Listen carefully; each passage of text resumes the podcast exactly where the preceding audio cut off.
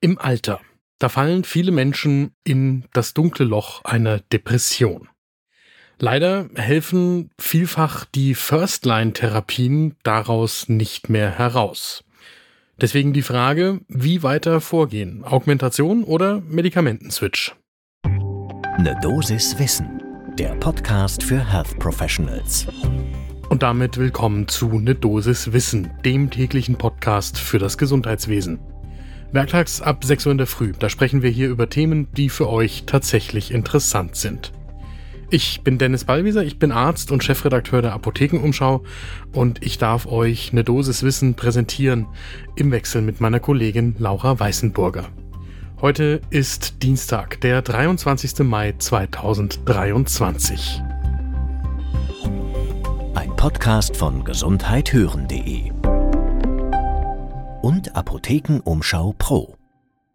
Die Frage ist also, welcher Behandlungsweg bei einer therapieresistenten Depression bei älteren Menschen effektiver ist. Firstline-Therapeutika ergänzt oder ob man auf ganz andere Wirkstoffe umsteigen sollte. Dazu ist im März eine Studie im New England Journal of Medicine erschienen, die wir natürlich verlinken in den Show Notes. Wir haben für diese Folge gesprochen mit Isabella Häuser-Collier. Sie ist Psychologin und Ärztin und Direktorin der Klinik und Hochschulambulanz für Psychiatrie und Psychotherapie an der Charité in Berlin. Und Isabella Häuser-Collier sagt uns, dass die Therapie einer Depression bei älteren Menschen herausfordernd ist. Häufig haben diese Patientinnen noch weitere Erkrankungen, wie zum Beispiel im Herz-Kreislauf-System, und sie nehmen meist noch zusätzliche unterschiedliche Medikamente ein, zusätzlich zu ihrer Medikation für die Depression. Außerdem können da schon die Nieren- oder die Leberfunktion eingeschränkt sein und das heißt, es kann Verstoffwechslungsprobleme mit den Arzneimitteln geben. Das heißt, hier müssen sich Ärztinnen pharmakologisch gut auskennen. Das klingt nach einem Thema, das nach einer Tasse Kaffee ruft. Holt euch eure, meine steht vor mir und dann geht's los. Kurz etwas Einordnendes zum Hintergrund. Bei Menschen, die älter als 65 Jahre alt sind und die eine diagnostizierte Depression haben, da finden die Kolleginnen bei rund einem Drittel eine therapieresistente Depression. Das heißt, mindestens zwei Therapieversuche mit geeigneten Antidepressiva haben keine Remission erreicht. Und diese erfolglosen Therapieversuche bei älteren Menschen, die gehen einher mit einem reduzierten Wohlbefinden und außerdem klagen die Patientinnen gehäuft über das Nachlassen ihrer geistigen Kräfte und das kann man auch messen. Auch dazu haben wir eine Studie in den Show Notes verlinkt. Die medikamentösen Optionen sind dann der Wechsel des Wirkstoffs oder der Wirkstoffe oder die bestehende Therapie um mindestens einen zusätzlichen Wirkstoff zu ergänzen und das nennt man eben die Augmentation. Und jetzt gibt es eine neue Studie, vorgestellt von Eric Lenze und Kolleginnen von der Washington School of Medicine. Das ist die Studie im New England Journal of Medicine. Das Studienziel war, die verschiedenen Therapieoptionen multizentrisch und randomisiert, aber nicht verblindet miteinander zu kontrollieren. Dafür wurden mehr als 600 Patientinnen im Alter von 60 Jahren und drüber mit einer therapieresistenten Depression rekrutiert. Und die Stufe lief dann in zwei Stufen jeweils zehn Wochen, also zweieinhalb Monate. In der ersten Stufe sind die Patientinnen in drei Gruppen mit unterschiedlichen Therapieschemata eingeordnet worden. Da war einerseits die Augmentation der antidepressiven Medikation mit dem atypischen Neuroleptikum Aripiprazol, dann die Augmentation der antidepressiven Medikation mit Bupropion, also einem Antidepressivum, oder der Wechsel auf Bupropion statt der Augmentation. Und in der zweiten Stufe wurde die Therapie dann geändert bei den Patientinnen, deren Symptome sich in der ersten Stufe nicht verbessert haben oder die für die erste Stufe ungeeignet waren. Dann kam die Augmentation der antidepressiven Medikation mit Lithium oder der Wechsel auf Nortriptylin, also ein anderes Antidepressivum.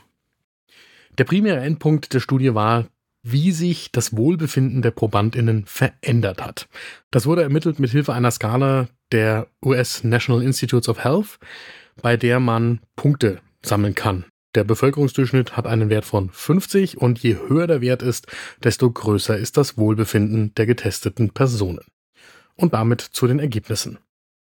Bei allen drei Therapieoptionen in der ersten Stufe konnte das Wohlbefinden verbessert werden. Am größten war die Veränderung bei der Augmentation mit Aripiprazol.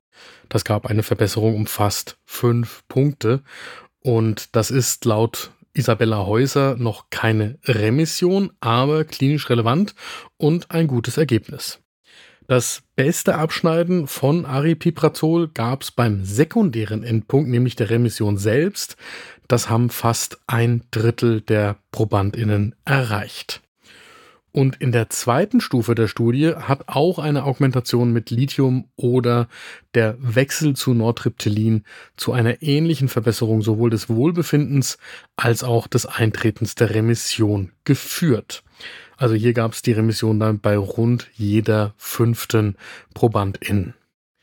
Die Grenze der Studie, ich habe es eingangs schon angesprochen, es gab keine Placebo-Gruppe und die Studie war nicht verblindet. Und das kann sich natürlich auf die Ergebnisse ausgewirkt haben.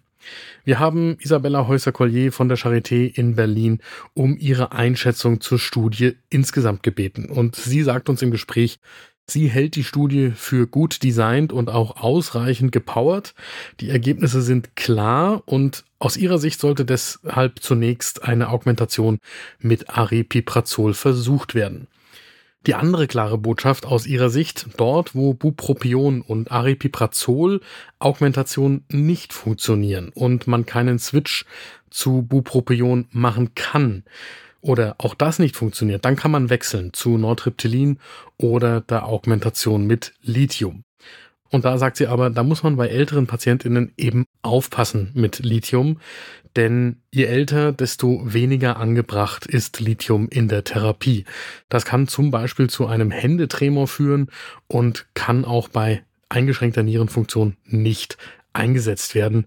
Das heißt, da sind die Möglichkeiten dann wiederum eingeschränkt.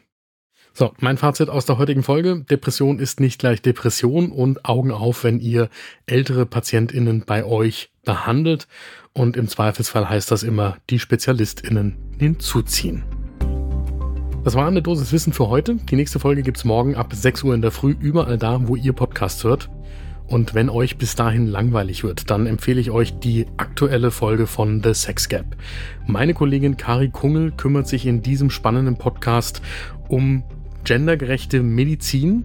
Das lohnt sich in der ganzen Staffel. Und genauso wie unser Angebot findet ihr das überall da, wo ihr Podcasts hört, kostenlos für euch. Ein Podcast von gesundheithören.de und Apothekenumschau Pro.